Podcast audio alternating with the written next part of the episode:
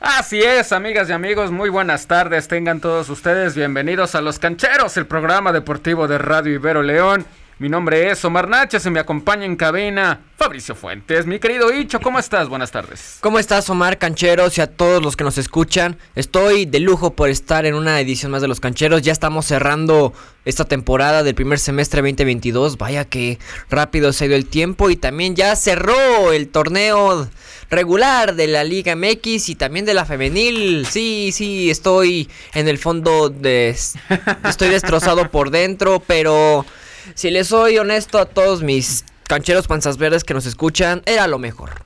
Para todos, para la directiva, para los jugadores, para la afición, para todo el ecosistema del Club León. Bueno, la verdad se lo merecían, pero creo que no era para que en la última jornada fuera de esta forma, mi querido Marco, con ocho goles.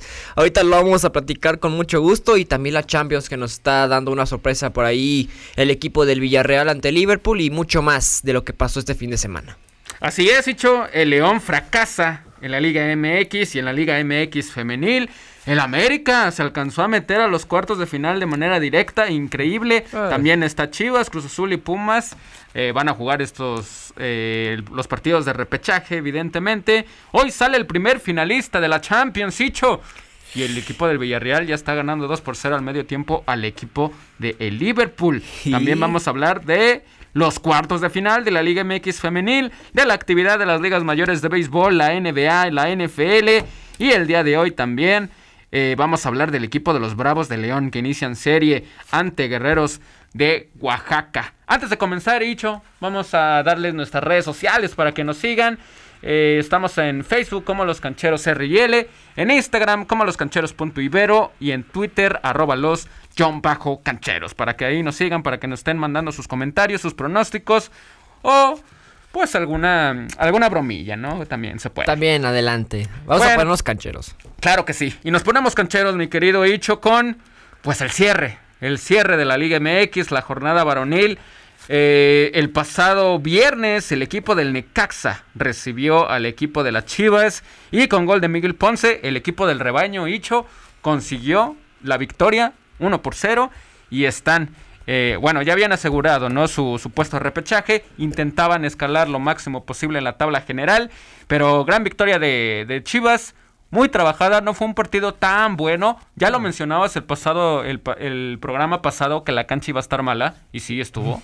este, pero victoria, victoria al fin de Chivas con Ricardo Cadena otra vez. Y no solo aseguran el repechaje, como el dato que te mencioné, de las cuatro victorias consecutivas. Claro. Ah, sí, cuatro victorias para el equipo de Guadalajara. El torneo regular, la que dije la vez pasada fue con Musetich, que fue estando en liguilla cuando se dieron los chicotazos. Esa fue la última vez. Exactamente.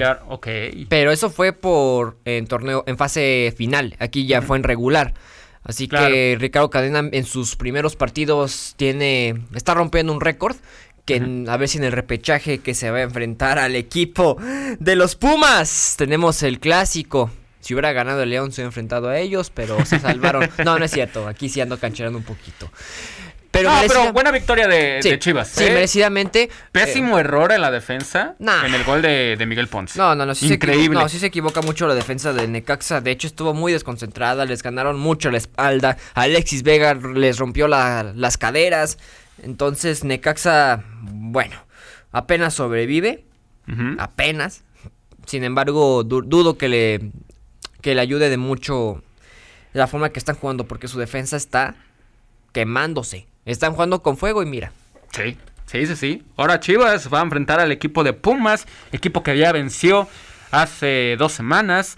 ¿no? El equipo de Guadalajara despachándose en torneo regular al equipo de los Pumas, ahora tratará de hacerlo en el juego de repechaje.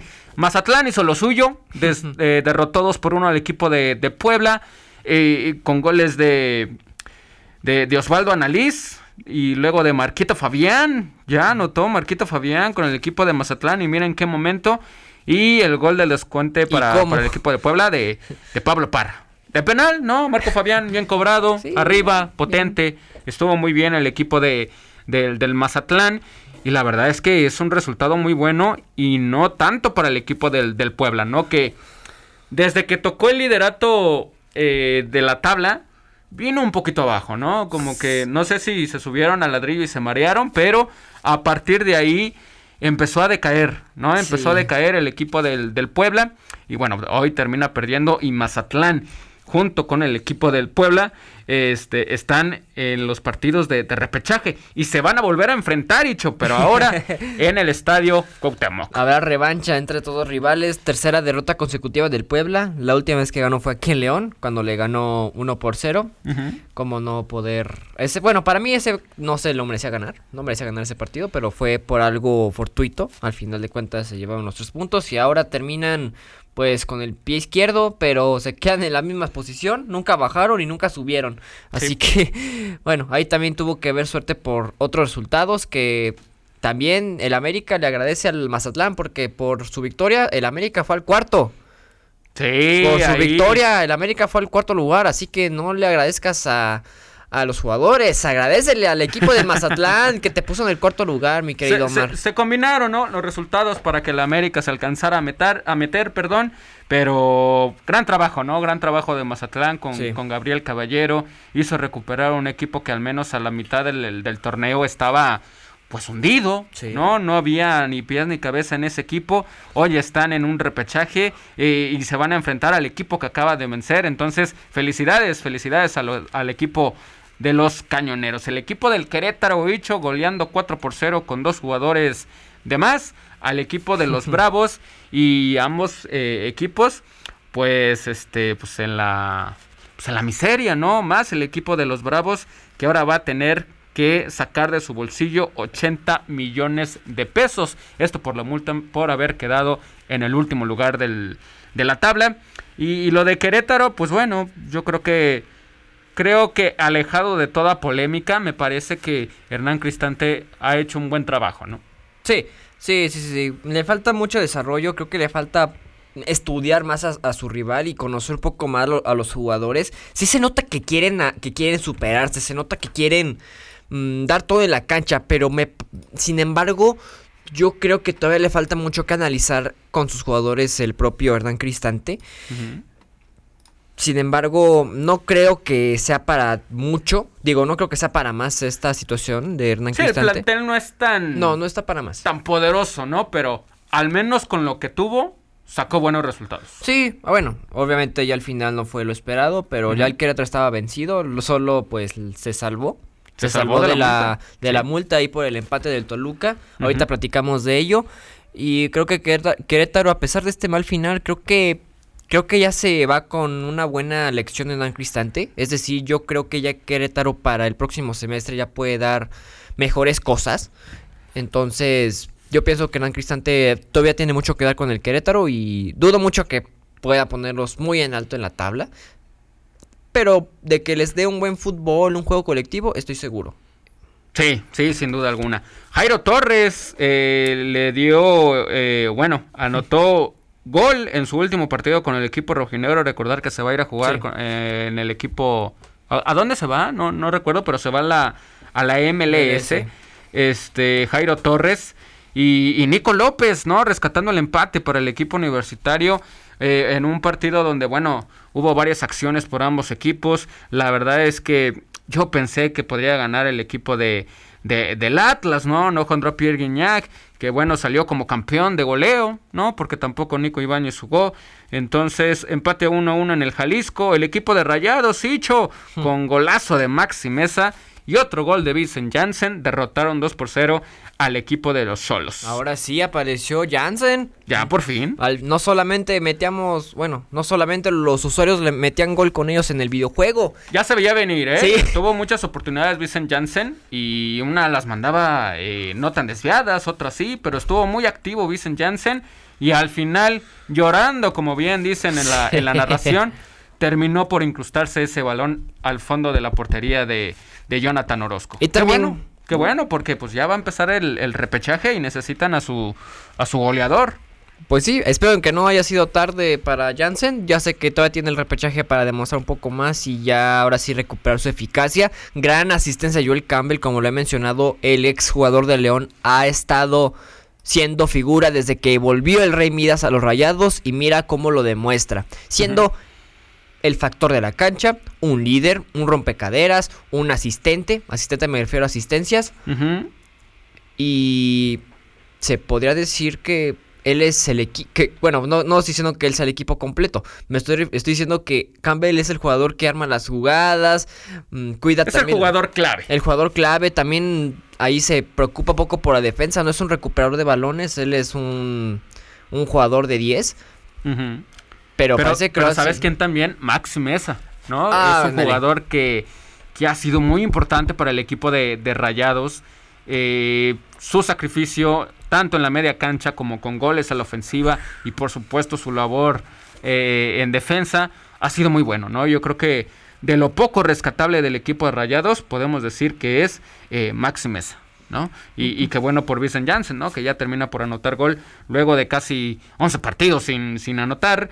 Eh, y termina ganando, ganando el equipo de los Rayados, ¿no? Que ahora se van a enfrentar al equipo de San Luis en el repechaje. Y estará lleno el gigante de acero para el partido. Seguramente. Este, no, ya dijeron. Va, es que ya hicieron promoción 2 por 1 y creo que la gente quiere aprovechar con todo. Ok. El América, hecho 0 por 0 en el Cruz Azul en el, clásico joven. Un partido donde eh, el América, a mi parecer, pues tuvo las mejores chances, ¿no? El Cruz Azul también las, también las tuvo, ahí con el, con el tanque Morales. Y, también Adrián Aldrete, ¿no? Por ahí tuvo un disparo muy, muy, muy peligroso. Pero el América con ese cabezazo de, Cáceres, la de Bruno casi al 92 antes de que finalizara el partido. Eh, me parece que el América se alcanza a meter a cuartos de, final de manera directa. Ahora sí que por, digamos, lo irregular del torneo general, ¿no? Y lo irregular de los equipos que acabaron en, en la zona de repechaje. ¿no? Porque la verdad es que el equipo de la América, más allá de que hubiese tocado fondo al principio del torneo, la verdad es que no puede terminar el torneo como cuarto lugar, ¿no? Siendo, siendo críticos, la verdad es que es increíble que haya llegado ahí, pero bueno, ahí está el equipo del América, manda Cruz Azul al, repechaje y, deben de estar contentos, ¿no? Más no satisfechos eh, eh, allá en, en Cuapa. Y sí, sí, sí, yo todavía no veo candidato para campeón de la América. Creo que solamente despertó de la cama, hizo la cama y ya. Sí. Se volvió a, volvió a trabajar. Despertó de la pesadilla. Ya, ya, sí, esa pesadilla ya se acabó. Ahora le falta soñar de buena manera. Bueno, obviamente los sueños se tienen que hacer realidad. No tenemos que imaginarlos, como dice el chicharito. Pero aquí andamos cancherando un poquito. Pero bueno, felicidades por el América. Ahí también con algo de suerte por otros resultados, como el Puebla, como lo mencioné, que por su derrota ante el Mazatlán tuvo la oportunidad de calificar directamente a la liguilla. Ahorita quiero mencionar algo rápido, Mar. Es que hablamos de Bravos, de su multa. Sí. El Ricardo Ferretti parece que se, está se estaba despidiendo de los jugadores. Sí, es decir, yo también estaba leyendo la, información, ¿no? De que él se quiere ir.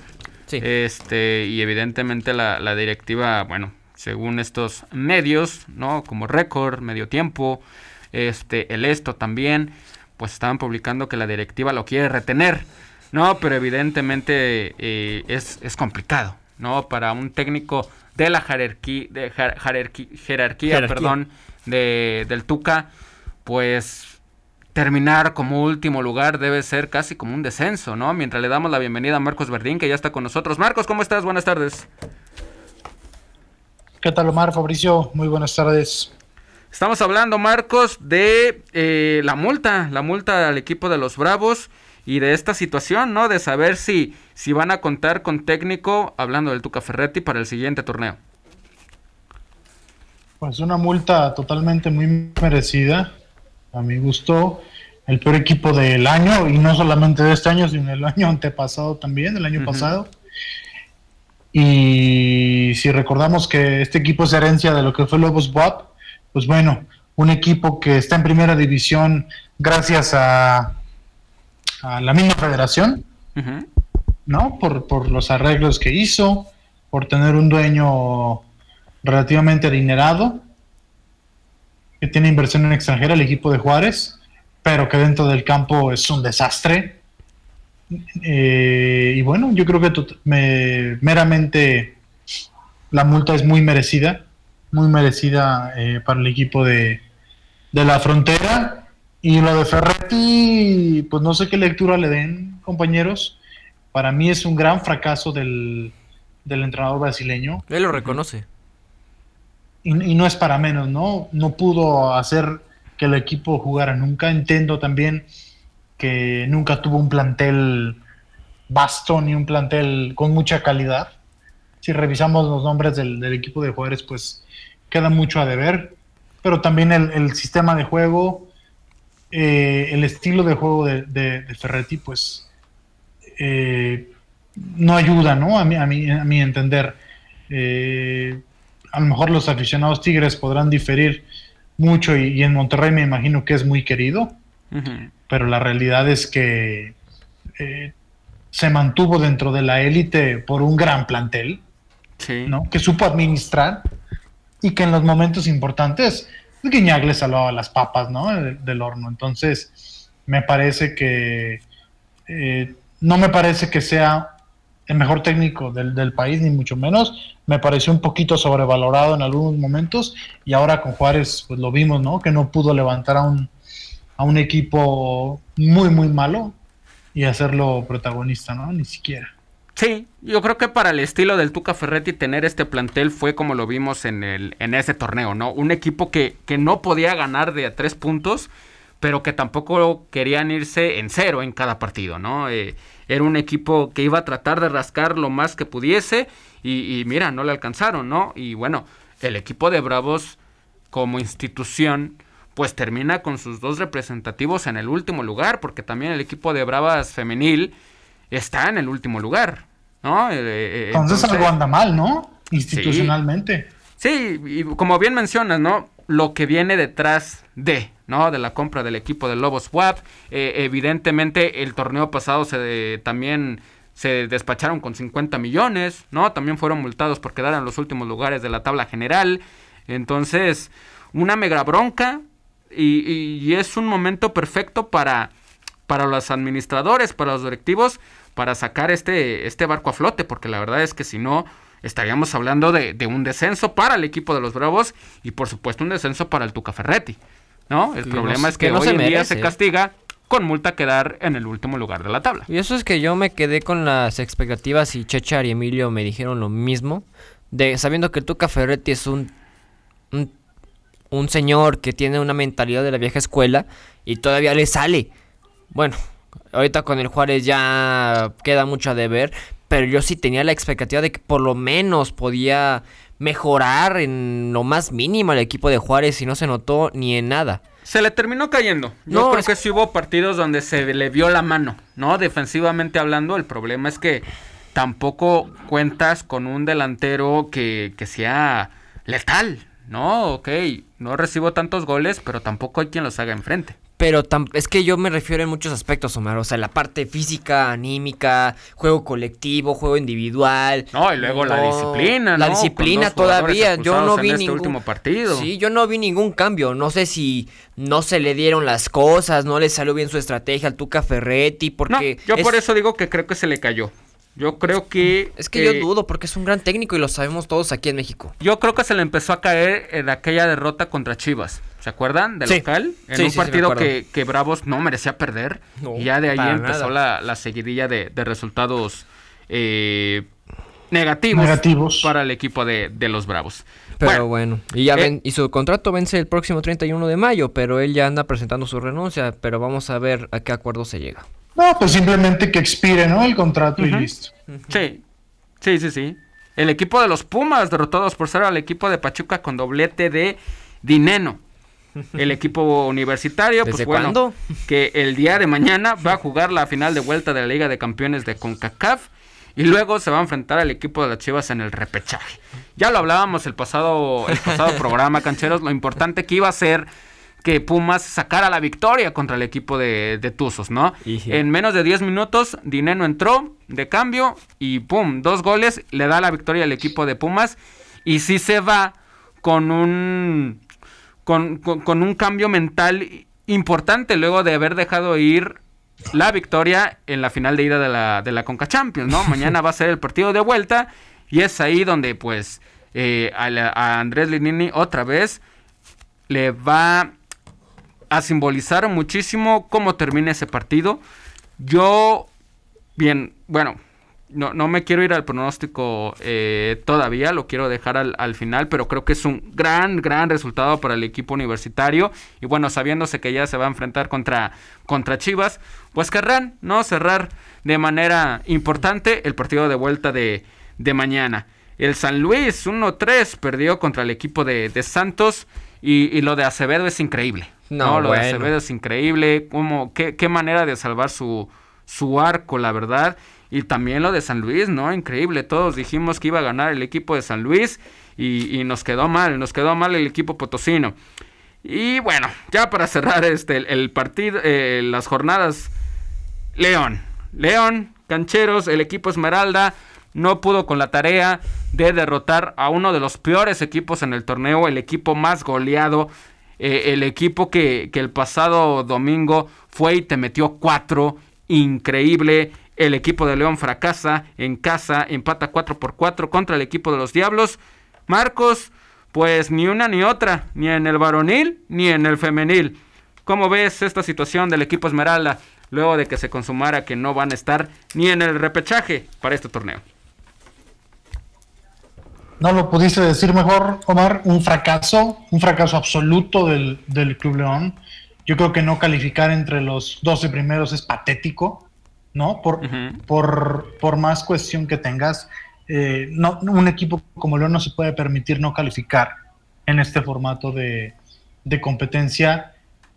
Todos son culpables, desde la directiva, los jugadores, el actual entrenador y el anterior entrenador, todos son culpables.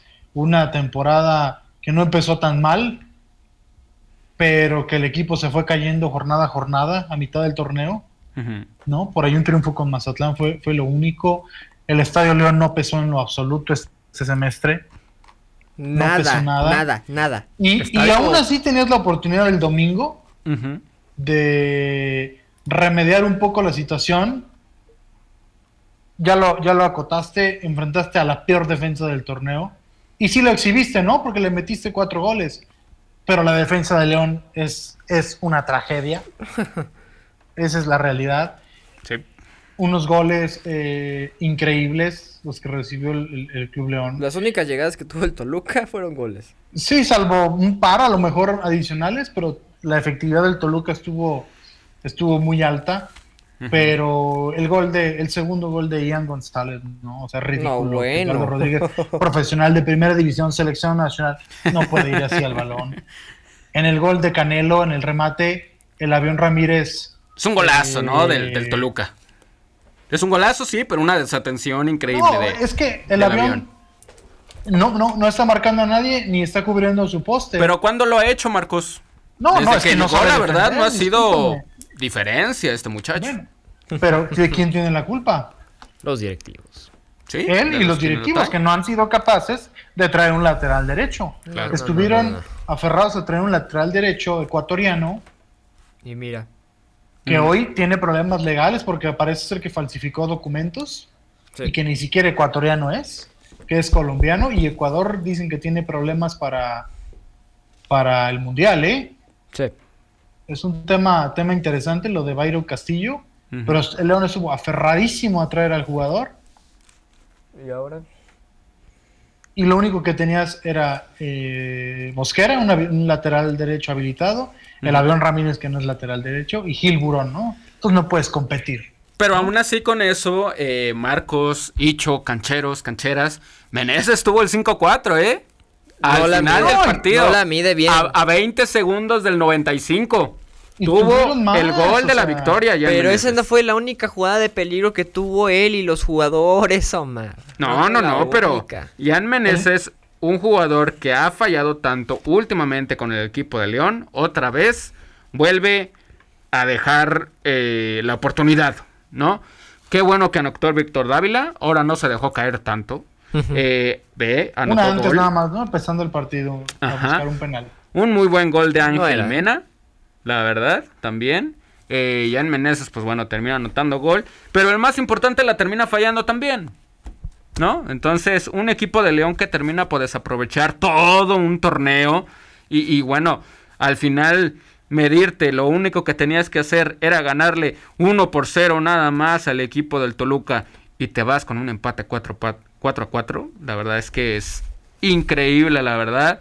Este y bueno, se va a venir la reestructuración, ¿no? Este, el equipo de, de, León, pues agradeciendo, ¿no? El apoyo durante todo el torneo a sus aficionados, pero hoy en día el Club León, tanto en el varonil como femenil, le tienen una deuda a su afición más que grande.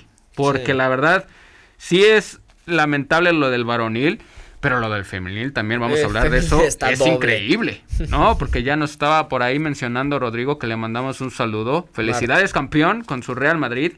Eh, que Marta Cox podría salir del equipo de, la Fiera, ¿no? Entonces, entonces, la verdad que es una administración un, inicio de año, ¿no? Hablando del, torneo eh, del 2022, muy malo para la administración del Club León, ¿no? Y para Grupo Pachuca. Entonces, pues bueno, para ti, Marcos, ¿qué son, ¿quiénes son los jugadores que han concluido su etapa con el equipo de la Fiera?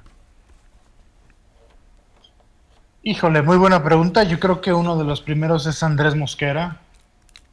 Muchas ganas, eh, actitud, pero yo creo que futbolísticamente ya, ya está, ya no está para el Club León o para un, para un club con aspiraciones como el Club León. Me parece que Mosquera sería uno de los primeros. Yo creo que hay varios que pueden ser usados como moneda de cambio aquí en, aquí en el país. Jan Meneses puede ser uno de ellos. Omar Fernández, un completo fracaso también por la inversión que se hizo. Eh, indiscutiblemente, pues ya no sé qué pensar, Omar, porque durante todo el torneo nos peleamos que Santiago Ormeño no jugaba porque Holland no quería que jugara y en esos dos partidos vio seis minutos de acción, ¿no? Entonces, no va por ahí, no va por ahí. La cuestión, y, lo voy a decir con mucho respeto y con mucha... y con mucha... ¿Cómo lo podemos decir? Eh, digamos, humildad. Vivimos en, un, eh, en un entorno donde los jugadores están endiosados, donde los jugadores están o están vistos por encima del club, ¿no? Y hay muchos, muchos jugadores, muchas situaciones que no se ven por una, un fanatismo, un amor o algo parecido que no está bien, ¿no? Entonces hay muchos jugadores que ya, ya terminaron ciclo, el mismo Luis Montes ya no está para jugar 90 minutos. Omar Fabricio, lo vimos el... Estuvo perdiendo muchos balones. Perdió demasiados balones, se venían los contragolpes. Me podrán decir, o sea, los dos partidos que vimos con Cristian Martínez fue lo mismo que vimos con Holland. Yo entiendo que no se puede cambiar un sistema ni una manera de jugar de 15 semanas a dos, ¿no? Pero no hubo cambios, Omar. Entonces, ¿qué es realmente lo que pasó en el Club León? sea, me queda claro que no creen en el entrenador. Porque en dos partidos metiste cinco goles, comparado con los 12 que habías metido en todo el torneo. Eh, pues me parece que hay muchas, muchas cosas y muchas cosas eh, que son un poco incongruentes, ¿no? Claro, sí. Pero bueno, e, esa es la cuestión, ¿no? Entonces yo creo que el, que el plantel necesita una reestructuración muy, muy importante. Eh, sobre todo en la parte de atrás necesita reforzarse sí o sí. El equipo fue perdiendo jugadores cada torneo y no se reforzó y no se reforzó y la muestra está hoy. Claro. Necesita otro centro delantero que le ayude a Víctor Dávila. Digo que Dávila es un buen jugador. Debe de dejar al lado eh, ciertas actitudes que no lo benefician. Y jugadores como Mena, Montes, eh, ya veteranos, el mismo Elías Hernández, yo creo que Elías Hernández ya está, está para otro equipo, no está para el Club León. Es un equipo muy viejo, muy veterano el Club León, probablemente es el club con mayor edad en el fútbol mexicano. Había funcionado en el pasado, yo creo que hoy ya no. Yo creo que eh, sí necesita reestructurar mucho, mucho, mucho el, el, el plantel para poder volver a ser competitivo, ¿no? Tienes algo muy importante que es portero. Sí. Y que fue el mejor jugador del torneo tranquilamente para el Club León. Y eso no habla bien del equipo. Entonces. Sí, al menos no, no, no del todo, ¿no? Sí, no, no, no. O sea, que tu portero sea la figura del, torneo. Es que pasó. Sí. ¿No? No, y súmale, son 17 fechas, 5 partidos ganados nada más, 6 empates y 6 derrotas, balance negativo, evidentemente, de local, 9 partidos, 2 victorias, 4 empates y 3 derrotas nada más. 10 eh, goles a favor y 3 en contra de local. Eh, apenas un más 2 en goles de, de, visitante. Pues en, eh, en general fue no, para el olvido el torneo, ¿no? Sí. Lo de CONCACAF, Omar, lo de CONCACAF. Que También. No olvide, o sea, el ridículo que hizo con Seattle en CONCACAF. Y es que uno dice, no, pues es que, ¿cómo, es que este equipo, con una afición que, que sí apapacha, ¿no? Que sí llega al menos a, digamos, como bien mencionas, como a endiosar a los jugadores, eh, podrá ser visto bien, bueno o malo, pero es una afición que, que te quiere, ¿no? Que te acepta luego, luego, ¿no? y lo menos que puedes, eh, lo menos que puedes eh, ofrecer, pues es rendir, ¿no? Los resultados van y vienen, ganas y pierdes o empatas, pero las formas también son muy importantes, ¿no? Hay más en un club como el, el León, que desde su regreso ha tratado de ser un equipo altamente competitivo, un equipo que juega bien, un equipo goleador, un equipo que pesa eh, de manera de, local, ¿no? Y hoy en día, bueno, no lo terminamos por ver, ¿no? Se vio en la afición también, ¿no? El, estadio el domingo hubo algunos sectores eh, despoblados. y en general todo el año, Omar. Ajá, también por, por el horario, ¿no? Ese horario de las 5 de la tarde, la verdad es que no, no, no ayuda, ¿no? No ayuda al espectáculo y mucho menos este, pues a los propios jugadores, ¿no? Que entiendo, son profesionales, pero sí, o sea, sí. Hay que tratar de hacer lo más, eh, lo más justos posible en lograr que el jugador, la afición, pues tengan y colaboren para un fin eh, bueno, ¿no? Tener un buen horario, un, muy buen partido. y, la verdad es que faltaron muchas de esas cosas durante todo el torneo. Entonces, yo sí creo que pueden salir más de tres, más de cuatro, ¿no? La verdad sí, bueno, al menos yo sí quisiera ver eh, una, una reestructuración muy amplia por parte del equipo de la Fiera, pero bueno, ya es decisión ahora sí que del, del club, ¿no? Vamos a ver si, si lo logren. ¿Cuáles son tus, tus, ahora sí que tus, tus Declaraciones finales, Hicho, de este, de este certamen para el equipo de la Fiera. ¿Cuáles son tus sensaciones? ¿Qué se debe de mejorar para el siguiente torneo? Mira, yo te lo mencioné al inicio antes de salir al aire. Ahorita le comento también a Marcos. Creo que fue lo mejor que pudo haber pasado para todos, los jugadores, la directiva, la afición de que León no calificara, porque no se lo mereció obviamente. Pero también ahí vemos que anímicamente tampoco estaba bien el equipo. Mejoró Ah, hubo algo de mejoría con Cristian Martínez, pero todavía no estaba ni al 50% factible la parte anímica de los jugadores. Entonces yo creo que fue lo mejor que hayan quedado fuera. Así tienes todo un mes, mes y medio para... Porque recordemos que se adelanta el torneo en todo el mundo por el Mundial hasta junio. Por ahí del veintitantos de junio se vuelve a, a activar el torneo. Y yo creo que es una buena mm, un buen tiempo para que puedas ahora sí analizar, ver quién es tu técnico ideal, que pueda otra vez traer la esencia del Club León que en ese torneo se perdió con Holland, porque Holland solo tuvo una inercia que a la mitad del camino se quedó sin gasolina. Así de fácil. A la mitad del camino se quedó sin gasolina. ¿Y qué dijo? Pues creo que hasta aquí llegué. Así de fácil. te pones a pensar qué hubiese pasado si le hubieran aceptado la renuncia en aquel partido contra Tigres. Y por cierto, ahí es donde yo culpo más a la directiva por qué no aceptaste su renuncia o por qué desde el principio no se te ocurrió cesarlo. No, no importaba que haya sido el noveno técnico cesado del torneo. Eso es lo de menos.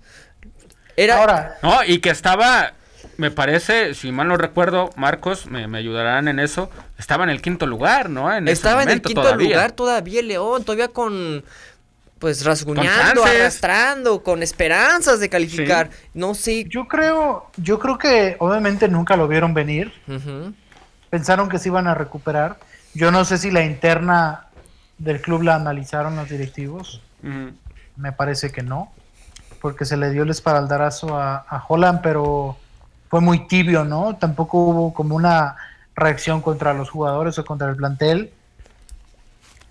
Sin duda alguna. Y, tampoco tenían un plan B. Sí, pero sin duda alguna, la directiva vio algo positivo que dijo: nos mantenemos con Holland, ¿no? Claro. Porque al menos por fuera, lo lógico era de que, pues, cortaran camino, ¿no? Ahora, lo Pero quién sabe qué vio la directiva y dijo: ¿saben qué? Nos mantenemos con Holland. Lo hemos visto con Grupo Pachuca, ¿no? O sea, suele dar tiempo, suele dar continuidad, no es un equipo, o no es una directiva, perdón, que corte, corte de raíz, ¿no? O corte de tajo. Y lo vimos con, con, Pachuca, por ejemplo, cuánto duró Pablo Pezzolano en el, en el banquillo. Y con Pachuca no pasaba absolutamente nada, ¿no? Y se va Pezzolano y el equipo es líder general. No, pero también recordar que Pezzolano, eh, cuando eliminó al América, recordar que se metió en, en, el repechaje. ¿Se acuerdan? Eliminó a la Chivas. Este, pero un partido antes, uno de los últimos dos partidos de torneo regular, Petzolano levantó al equipo de los Tuzos, ¿no? Entonces, acá en el caso de Holland, que tiene uno de los peores torneos de, local, este, la afición gritando fuera Holland en varias ocasiones, en el estadio y fuera del, del partido, ya en comentarios en redes sociales y todo eso. O sea, ¿Qué más señales le faltaron a la directiva para decir, ok, ¿saben qué? Ya con Ariel Holland no podemos, no podemos continuar y vamos a tratar de, recuperarlo lo más posible, ¿no? Al final, sí, por su, ahora sí que por su filosofía, por sus principios, eh, deciden eh, no, no cortar la relación con Ariel Holland en aquel momento y al final se terminan equivocando. No, ¿Y, qué fue lo, ¿Y qué fue lo que más le costó trabajo? ¿A quién? A Holland. Me parece que, que llega bien Ariel Holland, ¿no? Pero evidentemente me parece que, lo de Ariel termina más por el, el, término de gestión, ¿no? El término de gestión de grupos, que hoy en día, o casi siempre ha sido muy, muy importante, ¿no? No se, no se necesita ser un gran técnico para ser campeón del, del fútbol mexicano me quiero referir a pues hacer, a venir y venir con un currículum de, de supercampeón y nada de eso, ¿no? Con buen trabajo se puede lograr. Me parece que Ariel Holland, dentro de sus posibilidades, lo intentó hacer, ¿no? Se ensañó en su, en su, en su idea de no jugar con un, con un delantero nominal y le terminó fallando, ¿no? Tampoco es que tengamos un currículum bastante amplio del, del señor Ariel Holland para decir puede hacerlo bien en el, en el fútbol, ¿no? Entonces, me parece que, que sí le termina ganando un poco la, la forma en la que se trabaja acá en el fútbol mexicano, ¿no? Medios, eh, prensa, presión, los jugadores, que acá son muy importantes, o al menos ya vimos que es muy importante la relación del jugador con el técnico. Y, y fueron esos detallitos, ¿no? Que se fueron combinando, que al final detonaron en malos resultados para el equipo de la Fiera. Yo creo que hubo un tema que nunca supo controlar. O dos temas. Uno, la gestión con Luis Montes. Y Luis Montes es muy culpable en muchas situaciones porque nunca estuvo plenamente eh, en cuestión física. desde el torneo anterior nunca encontraron la manera de, coexistir Holland y, Luis Montes. Y tristemente, pues, Luis Montes pesa demasiado en el vestidor, ¿no? Sí, pero al final lo que termina importando es lo que pesa en la cancha. Montes hoy en día ya no pesa en la cancha. Pero no pesó, Omar. No, hoy en día ya no pesa. Eh, hoy en día ya no pesa, ¿no? Entonces, por ese lado, le doy la, razón a Ariel Holland. Saben que este chico no me rinde o ya no rinde como antes. ¿Para que lo meto? El problema es que no hay jugadores. Ni siquiera pensar en llegar a, a, suplirlo, ¿no? Alguien que te, que te ofrezca algo más, ¿no? y ahí nos vamos a meter en temas de, de, de otras cosas, pero no encontró ese jugador en el medio campo que le diera el balance. Pero Omar Fernández, ¿no? No, pero Omar Fernández no, no, no te puede brindar eso. pero ese, era ese mediocampista más ofensivo, con un poco más de cadencia, de regate. Sí, pero no. Tratando de, sustituirlo, ¿no? Y lo mencionamos el torneo pasado que llegó al club. No, e, era, llegó como, un buen jugador, Marcos, pero no es un jugador. El recambio, ¿no? Es un jugador líder. La personalidad ah, de, Omar Fernández para nada se le acerca a lo de lo del Chapo Montes, ¿no? Con todo respeto. Nada, para nada. Eh, me parece que, que quien más se le pudo haber acercado fue Santiago Colombato. Al menos en función, ¿no? No como, como estandarte, como líder del grupo, pero al menos en función, me parece que, me parece que Santiago Colombato era lo más cercano. ¿No? Porque Omar Fernández, eh, pues sí, podía arrancar de lateral o de extremo, ¿no? Yo nunca lo vi en, ese medio campo porque estaba muy poblado el equipo de León, ¿no? Tiene a Ambriz, tiene a Colombato, tiene a Iván Rodríguez que tampoco ha recuperado su mejor nivel. Entonces, en funciones, me parece que Ariel Holland, al menos yo ahí le doy la, razón, ¿no? Desconozco evidentemente el, el, quiebre que pudo haber dado eh, el Chapomontes con, con Ariel Holland. Y al final, te digo, esa mala gestión termina por, por destruyendo vestidores, ¿no? O por terminar por dañar al, resto del equipo. No sé si, si por ahí llegaron a ver en, en, redes sociales. A una leyenda de ese tamaño del club no la puedes tratar así.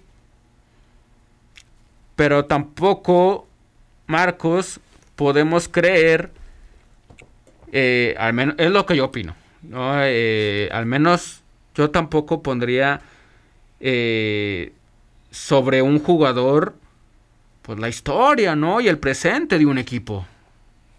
Porque hoy el presente no es el Chapo Montes.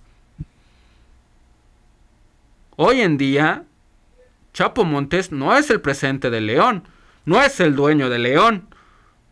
No le invierte al Club León. ¿No? Entonces, entiendo, entiendo lo, lo, lo, que quieren tratar o lo que, o lo que tratan de hacer que signifique Luis El Chapo Montes, ¿no? Yo lo entiendo, un histórico del, del fútbol mexicano, del Club León, eh, tres veces campeón, capitán, pero hoy en día el presente no es el Chapo Montes, olvídate de eso.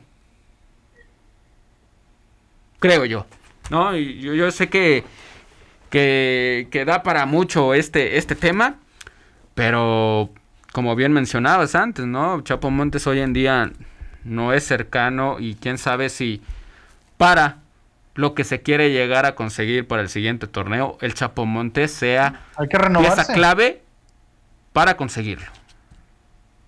Hay que renovarse. Y hoy, claro. es el momento. Claro. Montes termina contrato este, este torneo y no se sabe qué se va a hacer. La cuestión es que es amigo del dueño, o del hijo del dueño. Entonces, y como, es una situación un poco más complicada. Y como decían en un, en un reality de, cocina, eh, muy, muy famoso, eh, decía el chef, el chef en, en, jefe, decía, yo no soy el amigo, yo soy el jefe. Y se hace lo que yo digo. Me parece que también esa, no, no, no me voy a poner a cuestionar la dirección de la directiva, ¿no? No tengo el placer de conocer a, al presidente del Club León, ¿no? Desconozco mucho de sus amistades, pero por todo lo que se ha ventilado me parece que sí podría olvidarse un poco, ¿no? De las amistades que él pueda tener para hacer un equipo competitivo la siguiente temporada. Totalmente de acuerdo. ¿No? Bueno, ahí está el equipo de León que termina empatando 4 por 4 contra el equipo del Toluca y termina en el decimotercer lugar. No, no alcanzó el, repechaje. Y bueno, pues quedaron listos los cuartos de, final, al menos los que pasaron directo. Tuzos, Tigres, Atlas y el equipo del América. En repechaje se van a jugar Cruz Azul contra Necaxa este próximo sábado. Rayados contra San Luis, también el, el sábado. Puebla contra el equipo Mazatlán ya en domingo y Chivas contra el equipo de, Pumas. Como campeón de goleo quedó André Pierre Guignac, ¿no? 14, 14 goles, no, 11 goles, perdón. ¿Y cuántas jornadas no, no participó? Estuvo fuera, ¿no? Varias Sí. jornadas por lesión. Yo creo que unos ¿no? cuatro, ¿no? francés. Unos, unos cuatro, unos cuatro juegos. Si mal no tengo Sí, más más o menos, el ¿no? dato, ajá. Y bueno, los que pagaron multa, pues Toluca, ¿no? 33 millones de pesos, Tijuana con 47 y Bravos 80 millones de pesos, los últimos eh, tres lugares de la tabla de cocientes del fútbol mexicano, ¿no? Entonces, ahí está la, la información de la Liga, de la Liga MX varonil. Vámonos rápido a repasar lo que fue la jornada de la Liga MX femenil porque ya terminó también la temporada regular. Eh, hubo algunos partidos muy dramáticos, evidentemente. El San Luis necesitaba ganar, lo hizo, derrotó 3 por 1 al equipo de Gallos. Cruz Azul, que también necesitaba ganar, ganó 3 por 1 al equipo del Puebla. Pachuca y Necaxa empataron a 1. Tigres y América empataron a 1 por 1. Eh, el equipo del Atlas 2 por 1 venció al equipo del Club León femenil. Y, y bueno, este espacio rápido para hablar del, del Club León femenil. Pues bueno, otro, otra tachita. Otra vez para la administración ¿no? del Club León, para su equipo femenil. Otra vez eliminados y fuera de liguilla. Tache le pondría el doble. Así fue el torneo, tanto para uno como para el otro, mi querido Omar. Sí, sí, sí, sí. Bueno, yo sé que Adrián Martínez lo mencionó que se va con un. Ahí ya me escucho mejor. Se fue con un sabor amargo. Lo ahí me lo confesó en conferencia de prensa ante el Cruz Azul. No, Toluca, per, disculpen. Ahí en el 2 a 2 en la última jornada de local del Club León Femenil.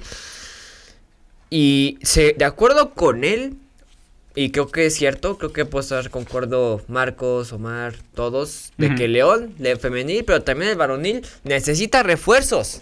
Sí. Necesita refuerzos, pero que sean jugadoras o jugadores con jerarquía. Así de fácil. Porque sí que dicen- sean buenos jugadores. Sí, Adrián ¿no? Martínez sí dice que no tiene un mal equipo.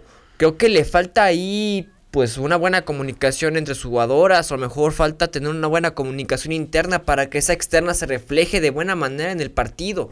Entonces me parece que lo que quiere Adrián Martínez es jugadoras con jerarquía, no, no digo que forzosamente sean líderes en la cancha, pero que sí se note que, que tienen disciplina, que tienen comunicación, así de fácil. Y creo que Adrián, bueno, según él, en sus jugadoras hay mucho de ver ahí cómo está la relación, cómo está el vestuario en su, en su equipo. Sí. Marcos, eh, ya vimos, ¿no? Lo que pudo eh, generar, lo que pudo ofrecer Adrián Martínez con, con el Club León, al menos al inicio de, su gestión, una mejoría notable, distinta a lo que se había visto en anteriores partidos antes de que él llegara al mando, ¿no? Pero ya después empezó a caer.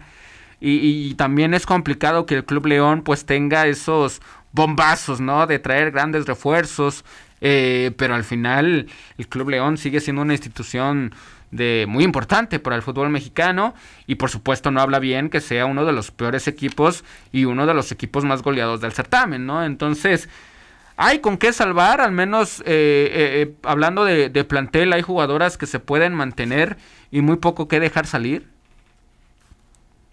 Pues yo creo que sí hay que dar continuidad, eh, Omar. Evidentemente hay que hacer cambios. Pero aquí la cuestión, y a mí lo que más me pone a pensar, es la directiva, ¿no? No sé, Fabricio, si, que, está, que vive más cerca del, del, del club femenil, ¿cuál es la mentalidad o cuál es la, la visión de este equipo, ¿no? Porque me queda claro que no es la visión de un equipo que quiera trascender eh, mediante billetazo, ¿no? Mediante refuerzos de gran nombre. El problema es que la, la distancia entre esos clubes y los demás es demasiada, Claro. ¿no? O sea, sí hay una, sí hay una diferencia muy, muy grande en, en el fútbol femenil, ¿no? Hablando de los cinco o seis grandes que hay, que es, eh, todos los conocemos, América, Tigres, Chivas, Monterrey, eh, Pachuca, por ahí Atlas. Entonces, ¿cuál es, no? ¿O quién de los de los de esos equipos estaba como, como el León, no? Tal vez el Atlas, Sí. ¿no? Porque América, Tigres, Monterrey, Chivas, pues siempre han tenido inversión grande, siempre le han apostado a, a- ser campeón. Eh, Con León me queda, me queda esa duda, ¿no? ¿Qué, qué- qué es, qué es a lo que aspira? ¿Con poco hacer mucho? Pues yo creo que en cinco años de la Liga Femenil has fallado en nueve ocasiones, ¿no? salvo la vez que sí entraste a la liguilla, que fue que calificaste en séptimo. La realidad es que el Club León ha estado muy, muy lejos de ser, de ser eh, importante, ¿no? De, de siquiera ser un competidor. Porque no has podido, ¿no? Tienes pocas jugadoras y cuando las tuvo no las aprovechó, ¿no? Y hay muchos jugadores que están en otros clubes y que están bien. Entonces, ese es mi, ese es mi, mi principal preocupación con el Club León. La directiva, ¿qué es lo que quiere para el equipo, no? ¿Tú qué dices, Hicho? ¿Cuál, ¿Cuál es el diagnóstico, el diagnóstico para, para este equipo que, que, como bien mencionamos, no puede aspirar a pelearle al tú por tú con estos grandes equipos, pero que en ciertos momentos jugó muy bien, pero que no lo supo aprovechar, ¿no? Entonces, ¿cómo, cómo, cómo, se cómo visualizas el siguiente torneo para el Club León Femenil? Bueno, primero que nada, como lo mencioné, que tengas buenos refuerzos. Ahí ya si está el rumor de que Marta se vaya, y es una jugadora clave para el Club León Femenil y lo sabemos muy bien. Ahí Rodrigo también que está más al pendiente del, del Club León Femenil en la parte interna. Yo creo que lo primero que tiene que León es buscar a jugadoras clave. Jugadoras con jerarquía y que tengan buena disciplina en el campo. Porque en León solo están dos, que son Daniela Calderón y Marta Cox. No tiene otra jugadora mm, fundamental para el Club León Femenil. Entonces yo creo que simplemente echar un ojo y ahora sí trabajar. Porque León sí tiene para jugar a tú por tú, para ser campeón, imposible todavía. No me gusta decir esta palabra, pero es la realidad. Y, y así de fácil. No, no, no, no, yo no veo otra estrategia. Solo ve a echarle tus dos ojos y a ver a quién te traes. Porque si yo, yo creo que, sin duda alguna, el primero que debe ser, debe ser la portería. ¿No? Bueno, ya pusieron a una joven de mi edad. Entonces, sí, pero me parece, bueno, como bien menciona Marcos, ¿no? Depende de los objetivos y de lo que se quiera lograr. Si se quiere eh, ya empezar a, subir jugadoras al primer equipo, está muy bien, ¿no? Pero si lo que quieres ya es poder aspirar eh, en cada torneo a llegar a, ese séptimo o octavo lugar, yo me iría a primer lugar por una, por una portera, ¿no? Hoy en día las porteras que han estado o que habían jugado con el equipo de, de León, la verdad es que hoy en día son eh, muy buenas porteras, ¿no? En el caso de Itzayana González, de Dani Lozano, que hoy en día está con el equipo de, del Toluca. Me parece que Ángeles mmm, sí es una buena portera, pero sí necesita alguien que la, que la force, ¿no? Alguien que le, que le esté... Competencia. Que le esté compitiendo a cada rato la, la titularidad, ¿no? Eh, en defensas yo me iría por laterales, ¿no? Yo creo que ahí con, con Liliana y con, con Victoria Sid pueden hacer una gran marcuerna, pero me, me, cuesta trabajo encontrarle laterales eficientes al equipo del Club León, ¿no? En el medio campo, sin duda, si se llega a salir Marta Cox, pues evidentemente va a ser una baja muy, muy importante, entonces necesitas una, una creativa, ¿no? A Dani Calderón, yo creo que dejarla como centro delantero fijo es dar mucha ventaja, ¿no? Yo le veo otras cosas a Dani Calderón, que te puede aportar más goles, evidentemente sí, pero necesitas a alguien que esté ahí eh, fijamente, ¿no? Porque Dani Calderón se llega a votar muchas veces. Entonces, yo creo que en primera deberían de buscar a, una portera, ¿no? Eh, para, para, el siguiente torneo. Y ya, eh, Icho, sin duda alguna, pues empezar a buscar, ¿no? También en la en, la, en las divisiones inferiores, ¿no? En este caso la, la sub-17 también. Es lo que he estado diciendo. Y, Sí, empezar junto con lo que vayas trayendo, ver que va subiendo también. Sí, mira, yo no estoy tan metido en la sub-17 del Club Femenil, pero yo conozco a las jugadoras y se nota el talento que tienen. Se nota claramente, ahí he tenido oportunidad de platicar con ellas y, y hasta la forma que se expresan, ahí ya comunican en términos comunicólogos que quieren superarse. Entonces todavía me dan ganas, yo sé que no puedo, yo solo soy un medio de comunicación y yo no trabajo para el Club León. Y es decirle a Adrián Martínez o al, cuerpo técnico, a la directiva, voltea a ver a las jóvenes o a los jóvenes. Porque creo que tener jugadoras que todavía están juveniles, mm, le da un poquito más de fluidez, más energía a tu equipo. Entonces, es lo primero que yo haría, voltear a ver a las jóvenes y los jóvenes. O sea, tanto con varonil como femenil, por eso lo digo así. Ok, bueno, complicada situación, ¿no? Que va a tener el Club León también para eh, el equipo el equipo femenil. Ayer termina perdiendo 2 por 1 contra el equipo del Atlas. Eh, Pumas necesitaba ganar, al igual que Toluca, y las universitarias se llevaron la victoria 3 por 2. Chivas, con gol de Cristian Jaramillo, derrotó 1 por 0 al equipo de Rayadas. Cintia Perazza metió el único gol del partido entre Santos y el equipo de Mazatlán, partido que terminaron ganando las, las laguneras. Y de último suspiro, Esmeralda Verdugo metió al último puesto de la liguilla al equipo de Cholos en la victoria del equipo de Tijuana sobre el equipo de Bravos Femenil, ¿no? Y ya están listos los cuartos de final, cancheros, y se juegan el jueves, así que vámonos rápido con, con, con pronósticos. Atlas contra Tigres, la próxima, el próximo jueves, 5 de la tarde, juego de ida. Icho, ¿tú qué dices? Partido de ida, Atlas contra Tigres. Tigres 2-0. Tigres 2-0. Marcos. Empate. Empate. Yo me voy con el equipo de las Tigres. Eh, el partido, este partido se va a jugar a las 5 de la tarde y a las 7 Pachuca contra el equipo de las Águilas del América. Marcos, inicio contigo. ¿Cuál es tu pronóstico? Empate. Empate. Yo me voy. Un empate igual, 2 por 2 o 1 a 1. ¿Tú qué dices, Icho? Por 3. ¿Por tres gana quién?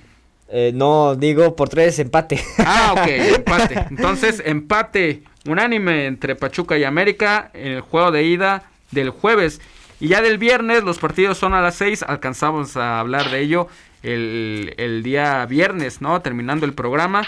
Hablamos de el resto de los partidos de cuartos de final que van a ser Pumas contra Chivas y Solos contra Rayadas. Solos que quiere venganza, ¿no? Porque el torneo pasado eh, fueron eliminadas o, contra el equipo de Rayadas, pero no le pudieron ganar, ¿no? O sea, terminaron avanzando por posición a la tabla el equipo de Rayadas, entonces Solos va a estar buscando la venganza contra el equipo que hoy en día es campeón. Y bueno, ya los partidos de vuelta van a ser el domingo. Eh, América Pachuca, Tigres contra Atlas. Y el lunes, partidos de vuelta, Chivas contra Pumas y Rayadas contra el equipo de Solos. Bueno, dejamos el tema ahí. Vámonos con los partidos de la Champions, cancheros y cancheras, porque ya hay finalista. Iba 2 por 0 ganando el equipo de Villarreal, Marcos, y el equipo de Liverpool. Los regañaron al medio tiempo y terminaron ganando el partido 3 por 2. Global 5 por 2. Pasa Liverpool, Marcos, a la final. Mañana, el equipo del Real Madrid o el Manchester City. Sí, Liverpool que pues fue sorprendido en el primer tiempo por el Villarreal, después del 2-0 de la ida. Eh, se pone 2-2 eh, con el segundo tiempo por jugar y en el segundo tiempo Liverpool le costó trabajo. Sí. Estuvo asediando la, meta de, Jerónimo Rulli, metió el primer gol y se abrió ¿no? totalmente el, partido.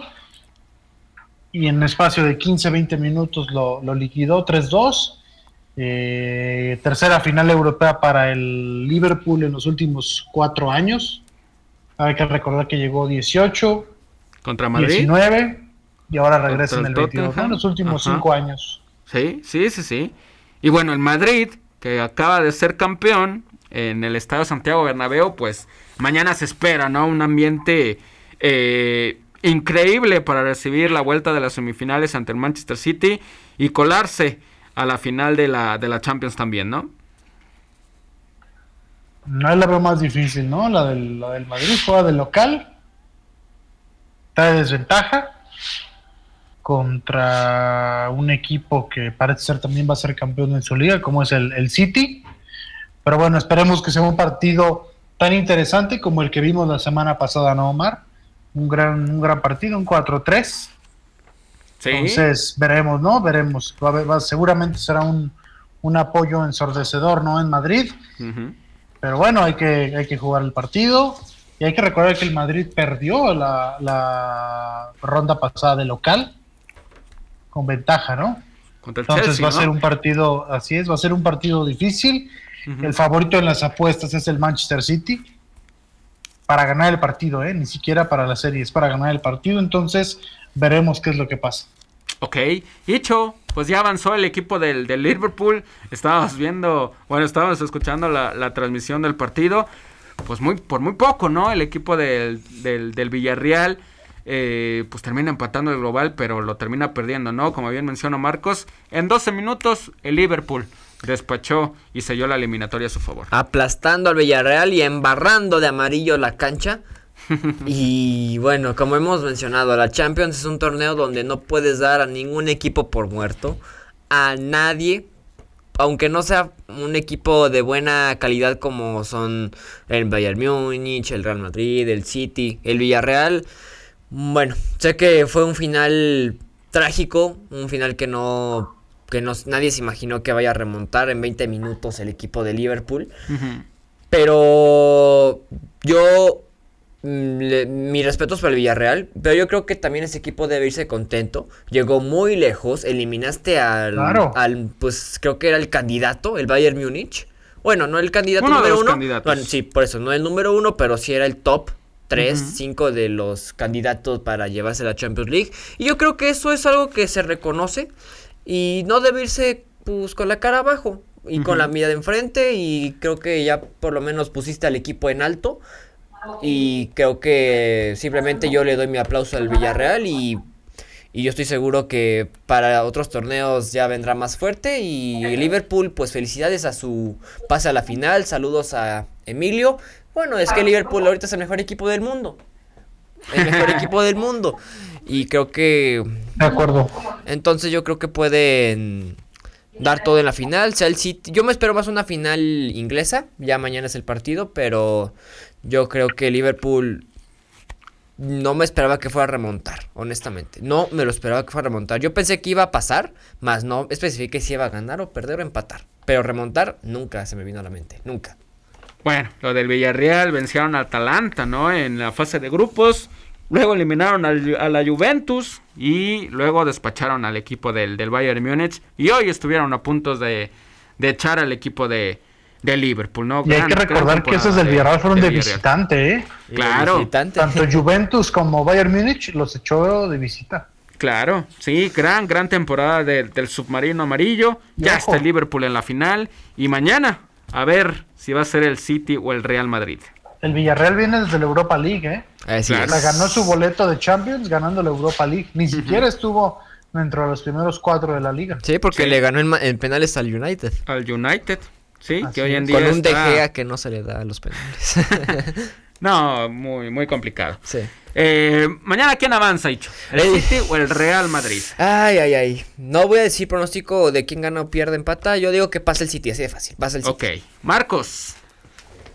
Voy con el Manchester City también.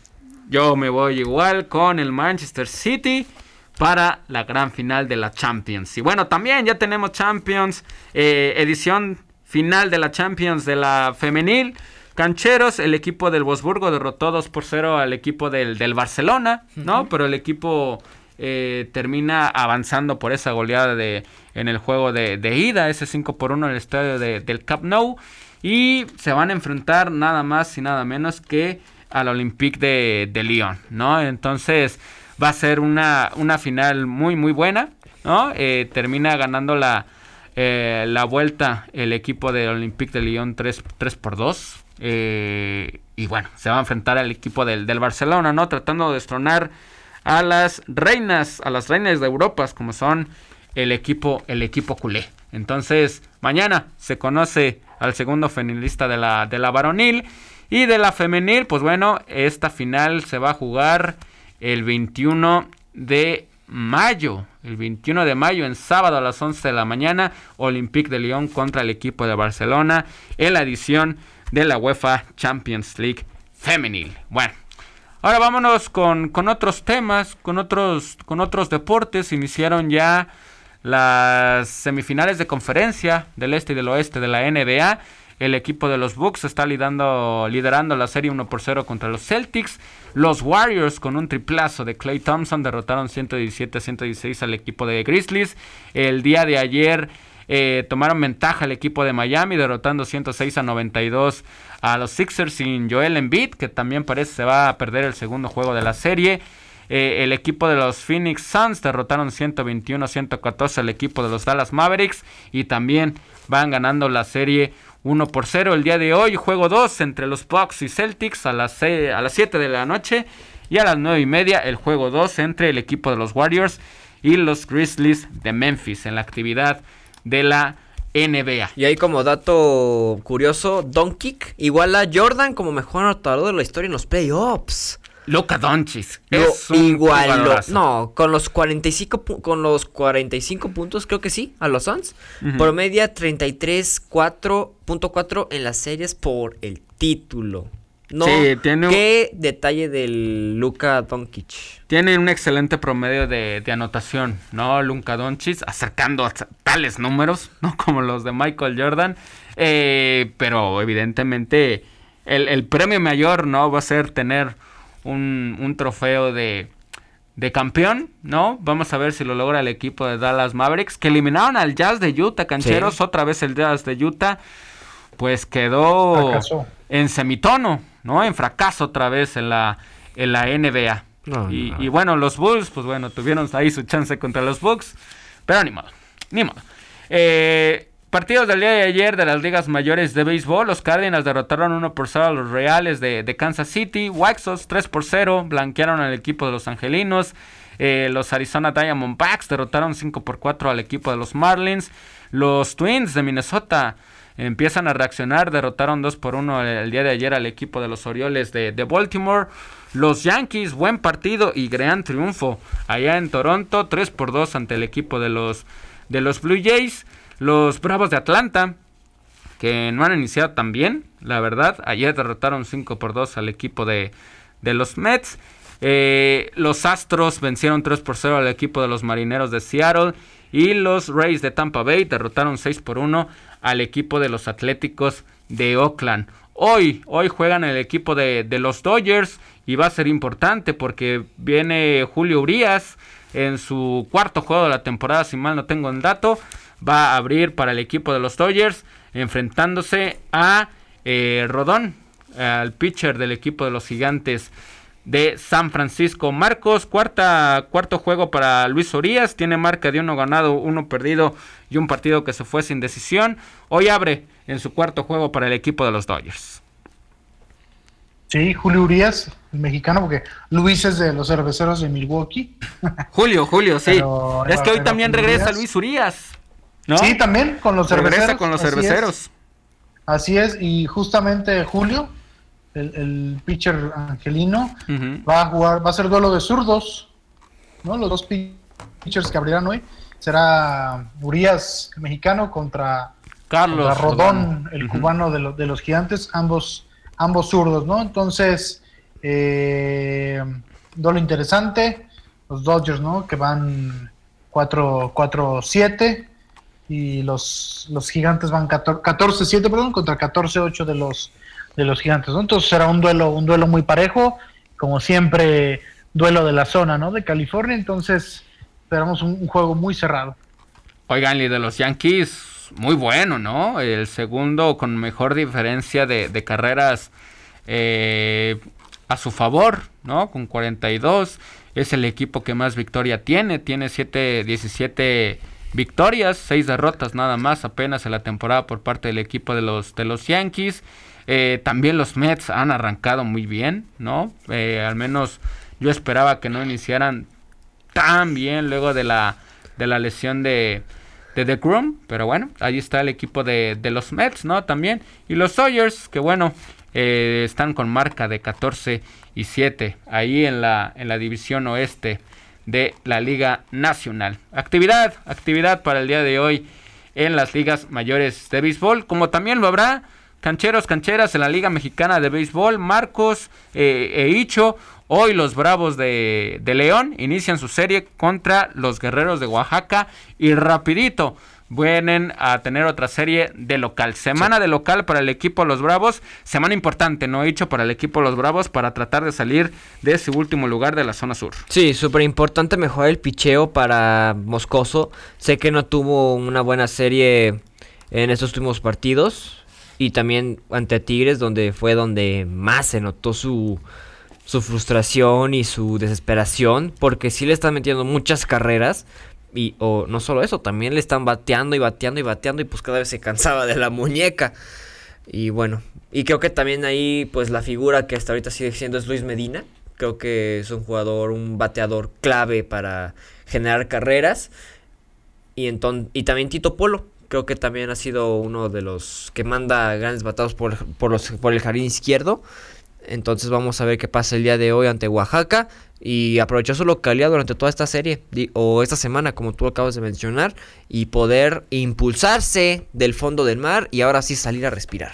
Marcos, ¿cómo ves esta doble serie de local para el equipo de los Bravos hoy iniciando contra los Guerreros de Oaxaca? Será, será importante, Omar, eh, retomar eh, el control de las series por lo menos ganar 4 de 6 para intentar salir de, los últimos lugares. Enfrentas a los dos de los peores equipos junto a ti dentro de la de la división sur de, la, de la Liga Mexicana de Béisbol, como es Puebla en este de martes a jueves y el viernes a domingo el equipo del Águila de Veracruz, ¿no? Entonces era importante que el equipo de los Bravos, la novena de los Bravos, eh, pues pueda ganar ambas series, ¿no? Para para por lo menos buscar un 500 de, récord, ¿no? Eh, para esta serie, hoy, eh, hoy abre el Heroy Cruz, que fue el ganador del juego anterior en el último juego en casa, que fue blaqueada en, siete entradas frente a los Tigres de Quintana Roo. Mañana abre Moscoso y el jueves abre Jonathan Vargas. Ok, entonces Moscoso, otra oportunidad para tratar de ¿En casa? salir, sí, y en casa va a ser muy importante, no ha iniciado con buenos números, ya hablábamos, apenas cuatro ponches, ¿no? En más de, de, 60 picheos, eh, no tantas carreras limpias, pero sí, cuatro, cuatro ponches nada más, sí, son números muy, muy bajitos. Eh, los líderes por zona 2 Laredo, ¿no? En la zona norte, eh, ahí con compartiendo los primeros lugares con los Toros de Tijuana, también y con el equipo de Saltillo. Ya bajito está Monterrey, Durango, Aguascalientes.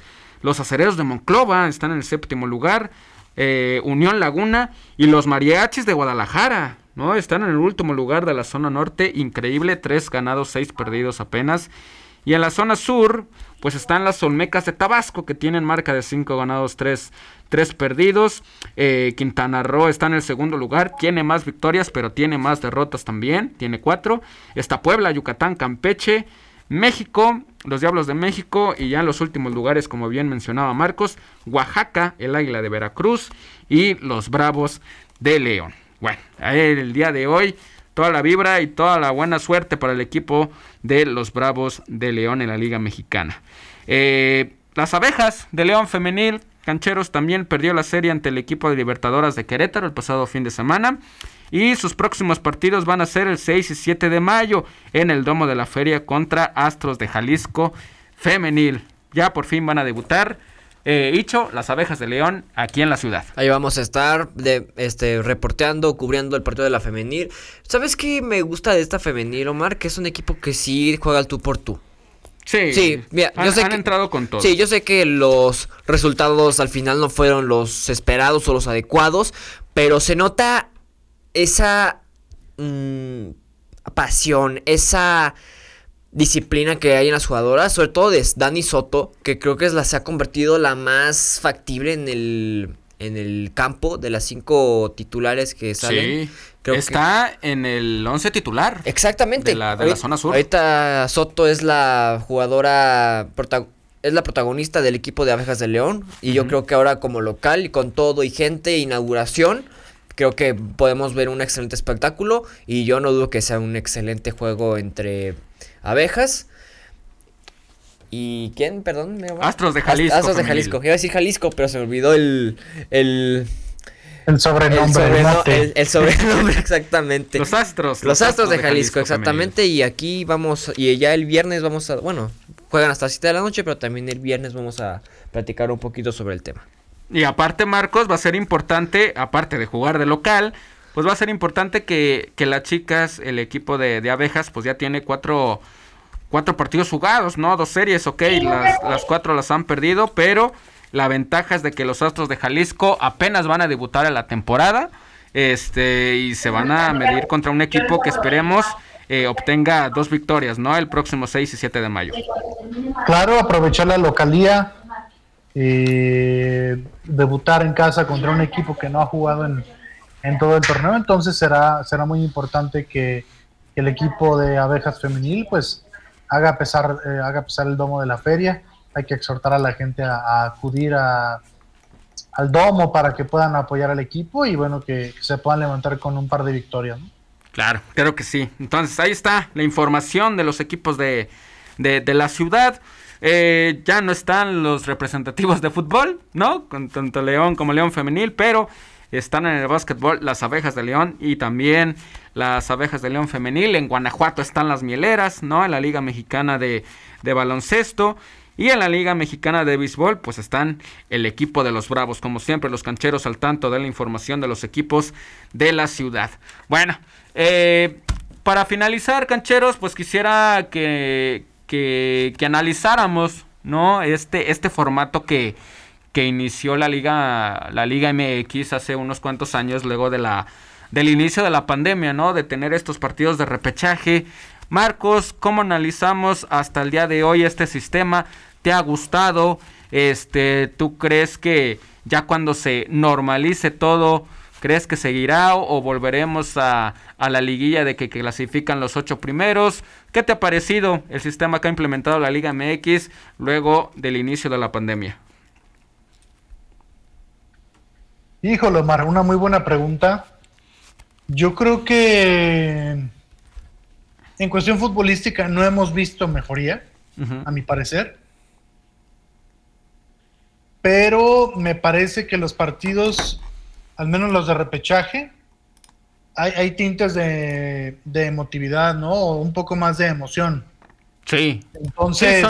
han sido emocionantes, ¿no? Estos juegos de repechaje. Así es, es la parte como positiva, ¿no? del repechaje.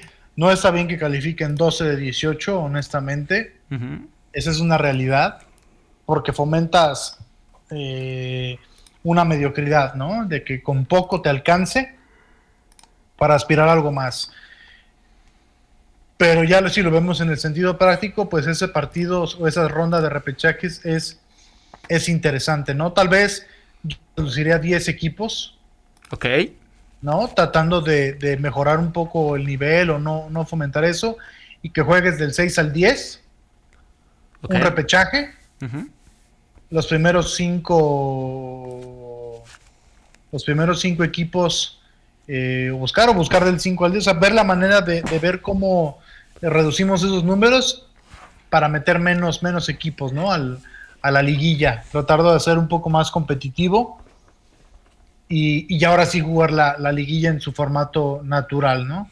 Claro. Pero en sí no creo que haya dado grandes resultados en el aspecto futbolístico. Sí hay más emoción, sí hay más, eh, estás al más al pendiente, ¿no? De los duelos definitorios, porque siempre una ronda que tiene eliminación directa va a ser muy, muy atractiva.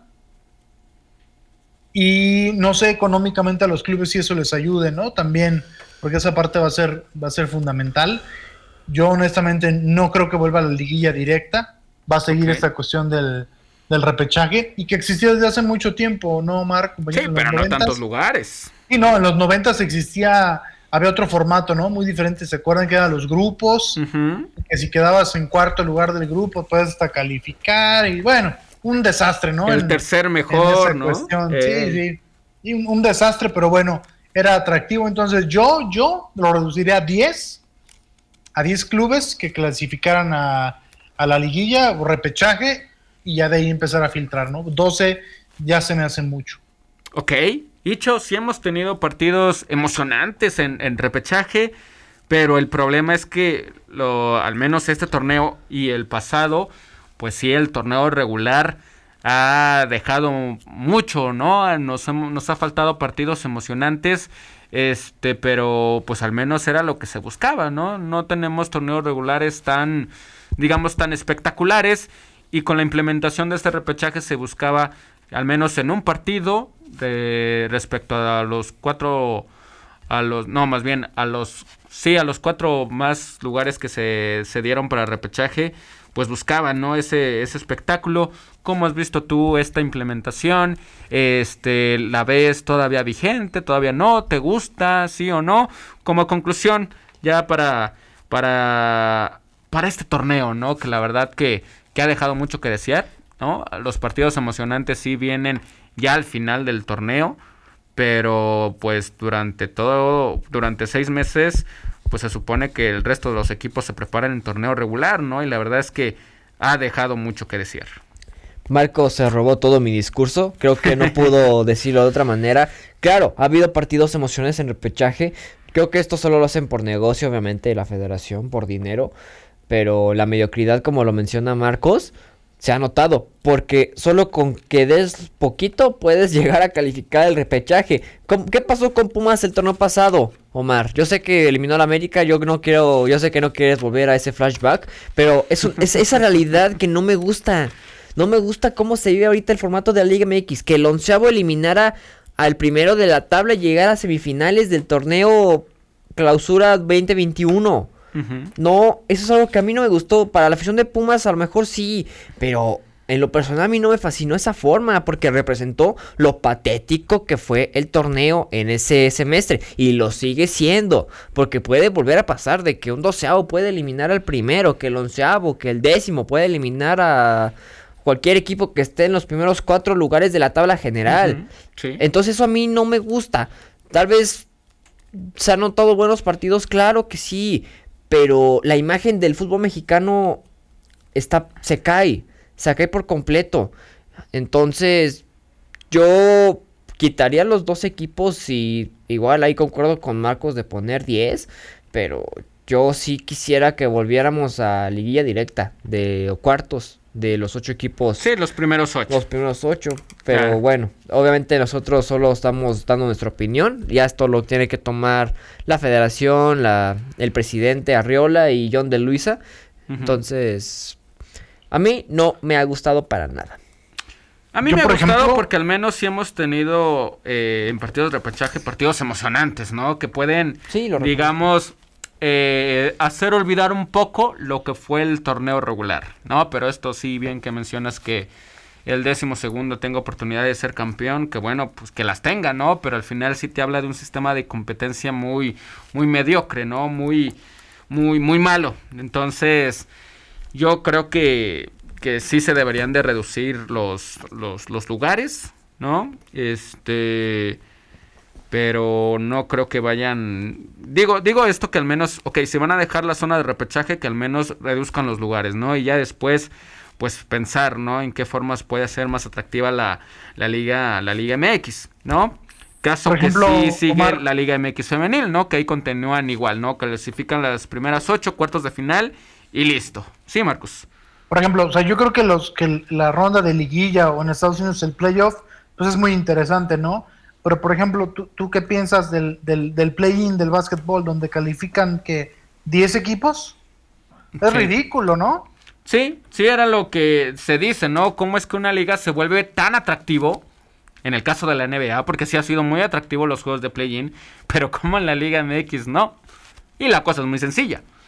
El deporte de básquetbol tiene otra esencia, ¿no? Es un partido, eh, es el partido ráfaga, ¿no? Es el partido eh, rápido, con más dinámica, ¿no? Entonces es complicado que te llegues a aburrir en un juego de, de básquetbol, ¿no? Eh, cosa muy distinta en el fútbol mexicano, ¿no? Donde si hay partidos muy, lo dice muy, muy bien Marcos, infames, ¿no? Entonces, eh, es por eso, ¿no? Yo creo que si los equipos se dedicaran a hacer o a jugar, yo sé que es muy complicado porque depende de cada quien, pero si cada equipo y cada jugador fuera lo más profesionalmente posible eh, en cada partido, veríamos otro nivel, ¿no? Sí es muy distinto la esencia del, deporte y es por eso que los play-ins han sido una, un éxito en la NBA. Pero bueno, acá hablando de números, pues sí, ¿no? Eh, hemos visto eh, pues algunos partidos emocionantes, ¿no? Porque cuando no hubo afición en los estadios, pues sí, no sé, no era, no era, no era lo mismo, ¿no? Entonces, Comercialmente sí le ha dejado mucho a, la liga y a los equipos, pero en espectacularidad eh, me parece que, que falta, ¿no? Todavía, todavía falta en ese sentido. Bueno. Por, ejemplo, en las grandes ligas. Sí, entran sí, ahí también. Cinco equipos, más 10 equipos de los 30, o sea, entra el 30%, uh 33% y el 43% en la NBA. Claro. Ahora, ¿quieren, ¿quieren saber algo curioso que, aprovechando que Matías Almeida se fue al fútbol griego a dirigir? Resulta que ahí tienen dos playoffs, dos sistemas de liguilla. Uno para definir el campeón y uno para el del descenso. En Grecia son 14 equipos en primera división. Del 1 al 6 pueden aspirar al título y del 8 al 14 juegan una liguilla para... 7 al 14 aspiran a una liguilla para no descender. Sí. Sí, sí, son son formatos. Pero darle atractivo, ¿no? A la liga, porque si no estaría totalmente muerto. Claro, pero pues bueno, acá la liga se ha tratado de hacer como que, que todos tengan la misma oportunidad, ¿no? Claro. Pero ok, eh, al final cada equipo tiene la, la oportunidad deportivamente de, de, alcanzar su clasificación, ¿no? Ya que tú vengas y los quieras ayudar, pues creo que ahí no, no se vale, ¿no? Eh, entiendo que hay equipos más poderosos que otros, que hay equipos que tengan menos recursos que otros, pero al final el, el, deporte es el mismo, ¿no? Entonces sí, sí, sí quise terminar con esto porque bueno, ya se van a cumplir que eh, seis torneos, siete más o menos con pues este... pues ya dos del repechaje. Pues ya dos años. Fue en el 20, ¿no? 2020, exactamente, en el Guardianes, cuando empezó la pandemia. Cuando el León fue campeón, ahí se estrenó el repechaje. entonces, pues sí, ¿no? Ver qué análisis se hace de, todo esto, del sistema del repechaje del, del, fútbol mexicano. Bueno, ya para cerrar, cancheros, vámonos con el pronóstico del partido de mañana, la final de vuelta de la Liga de Campeones de la CONCACAF, partido empatado 2 por 2 entre Pumas y el equipo de Seattle. Marcos, ¿quién va a ser el campeón de CONCACAF? Confío y espero que sean los Pumas, ¿eh? Si no, ridiculazo también. Ok, entonces para Marcos, Pumas va a sacar la casta y se va a ir al próximo Mundial de Clubes. Hicho. Con sus 60, 61 mil aficionados que va a dejar entrar el Seattle, Pumas. Pumas, ok. Yo no sé si nos esté ganando el corazón, pero tengo la esperanza de que Pumas también sea campeón de la Liga de Campeones de la CONCACAF. Hemos llegado al final. Hicho, vámonos, nos escuchamos hasta el próximo viernes. Vámonos, gracias a todos que nos acompañaron. Aquí los vemos el próximo viernes con todos los detalles de lo que pasó en la Champions, en la Champions local y muchas cosas más para la previa del repechaje. Vámonos, mi querido Marco, nos escuchamos el viernes. Nos escuchamos el viernes, Omar, Fabricio, tengan buena semana. Buena semana, Marcos. Mi nombre es Omar Naches. Recuerde, este jueves inician los cuartos de final de la Liga MX Femenil. Atención. Y nos escuchamos el próximo viernes a las 3 de la tarde. Hasta la próxima.